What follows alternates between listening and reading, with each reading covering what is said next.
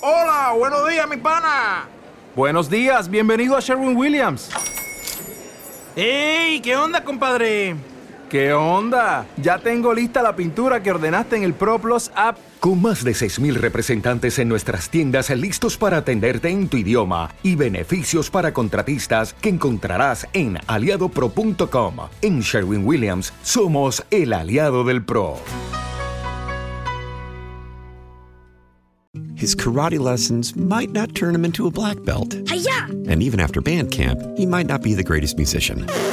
But with the 3% annual percentage yield you can earn on a PenFed premium online savings account, your goal of supporting his dreams Thanks for everything, Mom and Dad. will always be worth it. Apply today at penfed.org slash savings. Federally insured by NCUA. $5 minimum to open account. To receive any advertised product, you must become a member of PenFed. PenFed's got great rates for everyone. La voz del país, el podcast que analiza lo que se habla en Cali.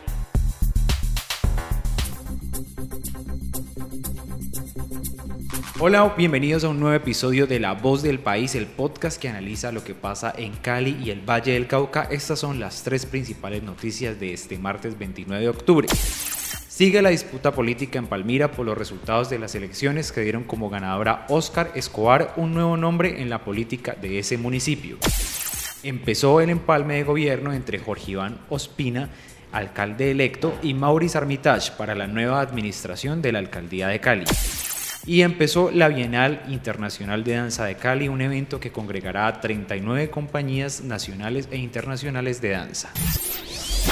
Mi nombre es Camilo Osorio, su editor de contenidos digitales del país y les doy la bienvenida a este nuevo episodio de La Voz del País. Empezaremos con lo que ocurre en Palmira, donde se disputa actualmente una, pelea política por eh, presuntas irregularidades en el conteo de los votos que dieron como ganador a Óscar Escobar eh, como nuevo alcalde de Palmira. Para hablar de ello me encuentro con Jamir Mina, periodista digital del país. Jamir, bienvenido a este podcast.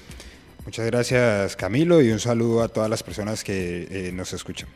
Jamir, ¿qué es lo que ocurre eh, en Palmira? Dos días después de las elecciones todavía se están quejando por irregularidades en el conteo de los votos. ¿Qué es lo que está pasando en este importante municipio del Valle? Bueno, lo que está pasando en Palmira, Camilo y, y oyentes de- del podcast del país es que eh, el candidato Óscar Escobar de la Alianza Verde ganó por 61.281 votos y su contrincante, el candidato Luis Alfonso Chávez, se quedó con el 59.973 votos, una, mar- una margen muy estrecha de 1.308 votos. Esto ha suscitado eh, que el candidato derrotado pida eh, otra vez el reconteo de los votos. Los votos en este momento están en el INDER, que es un complejo deportivo, el complejo deportivo más grande de esa ciudad, y ahí están casi que custodiados por policía, hay representantes de la MOE, de la registraduría, de la procuraduría, porque eh, el candidato Chávez asegura que en los formularios E14, que son los que llenan los jurados de votación, han encontrado irregularidades, eh, algunos, según él, cambio de números que beneficiarían al candidato al alcalde electo ya Óscar Escobar. Desde el domingo se estaban conociendo denuncias de irregularidades, que se había ido eh, la energía, de que había fallas en, la entrega y en el llenado de los formularios E14.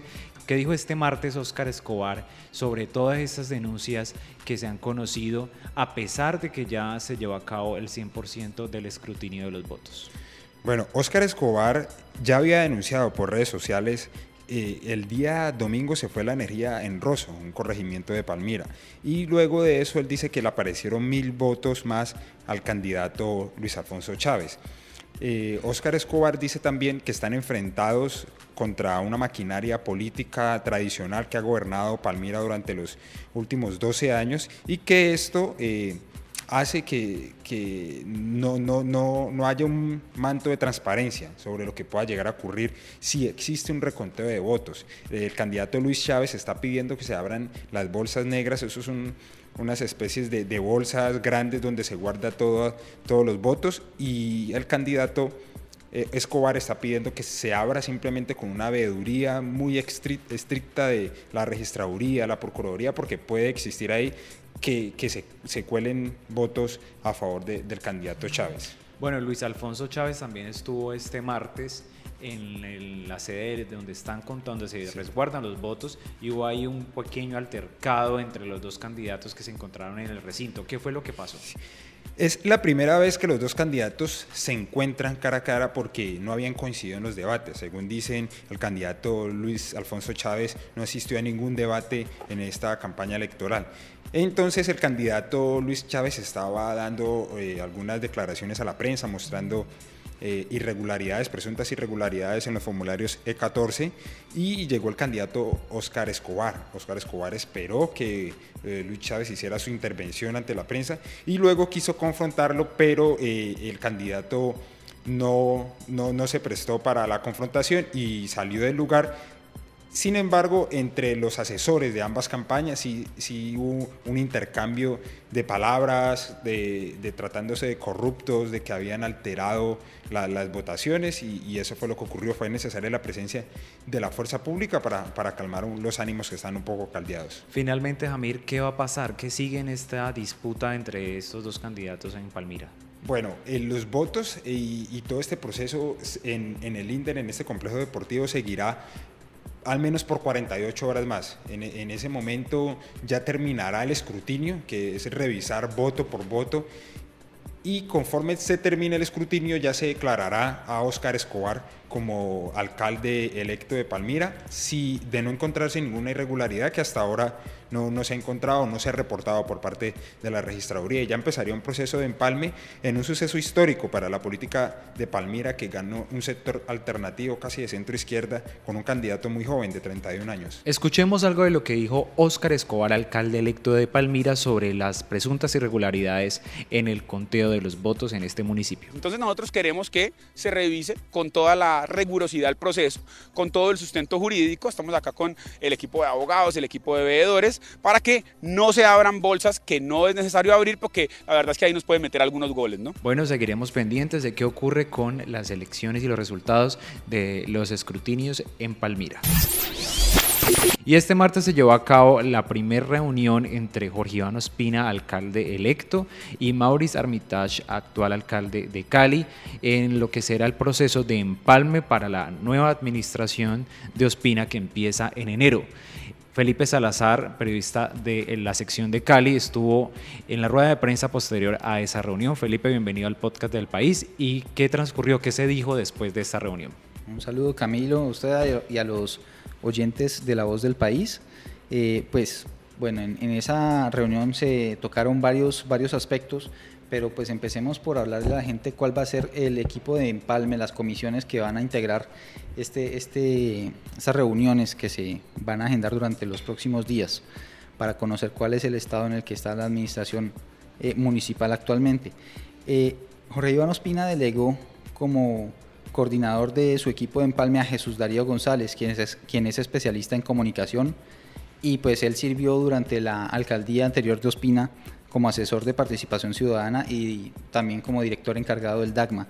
Eh, habrá eh, una persona encargada de, de los asuntos financieros y de Hacienda Municipal, que es la exministra de Cultura, Mariana Garcés. Ella fungió pues como como ministra de Cultura durante los ocho años de gobierno de Juan Manuel Santos y es abogada. También estará eh, mirando el tema de en Cali, eh, habrá tres Mauricios eh, encargados de ese tema. El primero será el hermano del, del alcalde electo, Mauricio Ospina, quien pues es un ingeniero industrial y pues obviamente pues el, el hermano del alcalde. También estará el economista Mauricio Cabrera y Mauricio Zamora, quien es profesional en estudios políticos y resolución de conflictos y también es representante de Sintrem Cali eh, ante la Junta Directiva. ¿Y quién estará por parte de la actual administración del equipo de Armitage en el empalme? Bueno, en representación de la administración municipal estará María de las Mercedes Romero, quien es asesora del de gabinete y fue ex directora de Planeación Municipal. ¿Y cuáles son los temas sobre los que se enfocará esta primera etapa del empalme? ¿Sobre qué van a trabajar? Bueno, para eh, Jorge Iván Ospina todos los temas son importantes, según aclaró hoy. Sin embargo, él hizo mucho hincapié en conocer cómo, cómo están las finanzas del municipio. Él quiere saber con cuántos recursos va a contar, cómo está actualmente ese cuadro de deudas por pagar, qué, qué tiene actualmente el municipio en términos económicos. También es muy importante para él la situación de Metro Cali y de las empresas municipales de Cali. Tengo entendido que fue una reunión muy cordial. ¿Qué dijo Armitage después de esta reunión? En efecto, fue una reunión cordial. Eh, se, se, juntaron en el tercer piso del CAM y hablaron, entre otras cosas, Armitage le hizo un par de, de, de peticiones que fue pedir, eh, le pidió pues que siguiera con planes de educación para mejorar calidad y también incrementar las raciones de comida. Eh, sin embargo, eh, Ospina manifestó un par de inquietudes que tiene respecto a lo que se puede dar en estos dos meses finales de administración Armitage y su entrada a gobierno. Escuchémoslo. Suele ocurrir que a finales de un gobierno e ingreso de otro, manos irresponsables adelantan procesos eh, jurídicos con entra el ente territorial. Vamos a tener un especial cuidado para que no exista ningún momento de vacío para ningún tipo de tutela sorpresa, demanda sorpresa o alguna angustia que ponga en peligro el desarrollo de nuestra ciudad. Pero adicionalmente sabemos que en momentos de transición también se hacen invasiones de tierra, también se adelantan procesos que se aprovechan de un momento temporal cuando un gobierno llega vamos a estar muy atentos a que nuestra ciudad no vaya a sufrir al respecto. Bueno, pues estaremos entonces pendientes de qué ocurre después en las otras reuniones de empalme entre Jorge Iván Ospina y Mauricio Armitage y de los futuros nombres de los de quienes conformarán el gabinete del nuevo alcalde de Cali. Y Cali como epicentro de la cultura nacional acaba de despedir hace poco a la Feria Internacional del Libro y ahora recibe a la Bienal Internacional de Danza de Cali. Esta es la cuarta versión de este evento que este año reúne a 39 compañías nacionales e internacionales de danza. Para hablar sobre esta, la importancia de este gran evento, se encuentra con nosotros Jefferson Ospina, periodista de cultura y de Gaceta del país. Jefferson, bienvenido a La Voz del País. Hola Camilo, muchísimas gracias por la invitación. Bueno Jefferson, ¿qué, qué, qué es una Bienal de Danza? Expliquémosle a nuestros usuarios qué es la Bienal de Danza. Bueno, una Bienal es un evento que se hace cada dos años, ¿sí? Digamos que eso es lo que implica Bienal. Eh, la Bienal, esta es la cuarta versión de la Bienal Internacional de Danza de Cali, que es el evento más importante dancístico para todo el país. Sí, es un evento que reúne algunas de las compañías más importantes de danza contemporánea del mundo y también varias de las compañías más importantes no solo de danza contemporánea, sino también de danza tradicional y de todas las expresiones dancísticas que tiene el país. No hay ningún otro evento que reúna eh, tantas expresiones de danza contemporánea y también de danza eh, tradicional como lo hace la Bienal Internacional de Danza de Cali, Camilo. ¿Y qué, qué, compañías, qué personas van a llegar a Cali? Ya llegaron, ¿qué compañías llegaron a Cali? ¿Y cuáles son las más importantes para que los caleños asistan a, a la Bienal? Bueno, Camilo, entre las compañías internacionales eh, se presenta Kaorito, que es una eh, bailarina japonesa que presenta una obra con su padre, a quien invitó a escena para sanar su relación personal que tiene con él. Kaorito es una bailarina muy importante de Japón que se formó en Nueva York y que, digamos, eh, dedica completamente su vida a llevar sus shows por todo el mundo. Realmente es muy reconocida en Estados Unidos, también en Japón y en Europa. De hecho, digamos que todas las personas que trabajan con ella son franceses. Eh, pues digamos, tiene un reconocimiento muy fuerte y toda la producción que tiene es europea. Otra de las compañías que viene se llama eh, el Ballet Teatro Nacional de Belgrado de Serbia, que se presentó en la inauguración de la Bienal. Ellos presentaron una obra que se llama Dream Hunters, como cazadores de sueños, pues es el ballet más importante de Belgrado, de Serbia. Se presentan también este martes de nuevo a las 8 de la noche en el Teatro, Enrique, en el teatro Municipal Enrique Buenaventura. Tenemos a Oliver Dubois, que es uno de los coreógrafos más importantes de Francia en este momento. Oliver Dubois va a ser eh, una, digamos, va, la actividad que él va a realizar en Cali es muy interesante porque él reunió 40 hombres caleños que no necesariamente fueran bailarines, eh, que tuvieran, digamos, una condición física especial, es decir, que tuvieran muy buena condición física, para montar una obra que se llama Memorias de un Señor. ¿Qué es lo que hace con esta obra? Es que él con estas personas que no son bailarines profesionales monta un espectáculo de primer nivel, que de hecho él lo monta con su compañía en Francia.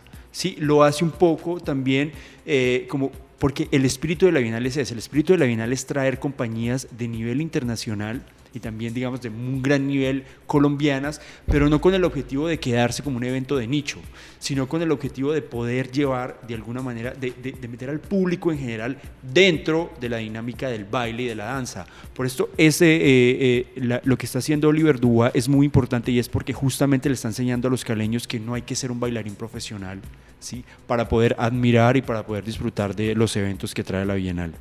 Bueno, para conocer un poco más de la importancia de este evento, hablamos recientemente con Duan Arizala, quien es la imagen oficial de la Bienal, y esto fue lo que nos contó sobre su experiencia en este evento. Nosotros como Cali estamos transformando la visión que tienen desde afuera, no simplemente salsa, sino que hay muchísimos géneros y diversas propuestas artísticas, coreográficas, eh, visuales que se están generando precisamente a raíz de todo esto que propone la Bienal de Danza. Finalmente, Jefferson, para nuestros usuarios de La Voz del País, ¿dónde, dónde se están realizando los eventos de la Bienal? ¿En dónde pueden encontrar más información?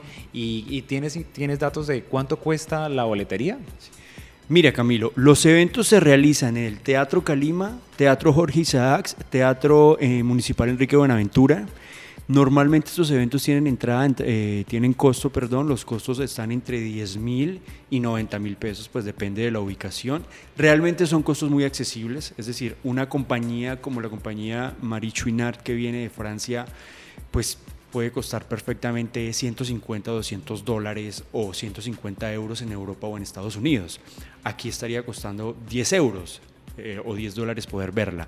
Pero también hay unos eventos descentralizados en el Teatro Aire Libre Los Cristales, ¿sí? que tienen eh, entrada gratuita. Y hay otros eventos que se van a hacer, eh, digamos, por ejemplo, como en el oriente de Cali o en la zona de ladera, también con entrada libre. Bueno, pues muchas gracias Jefferson por la información. Ya saben que no hay excusa si usted es de los que se queja de que en Cali no ocurre nada, pues están ocurriendo un montón de eventos culturales como la Bienal Internacional de Danza de Cali. De esta manera terminamos este episodio de La Voz del País, el podcast que analiza lo que ocurre en Cali el Valle. Los invitamos a que nos dejen sus comentarios en este podcast y a que estén pendientes del cubrimiento de estas y más noticias en elpaís.com.co. Hasta una próxima edición. No olvides escuchar y compartir todos nuestros podcasts ingresando a elpaís.com.co.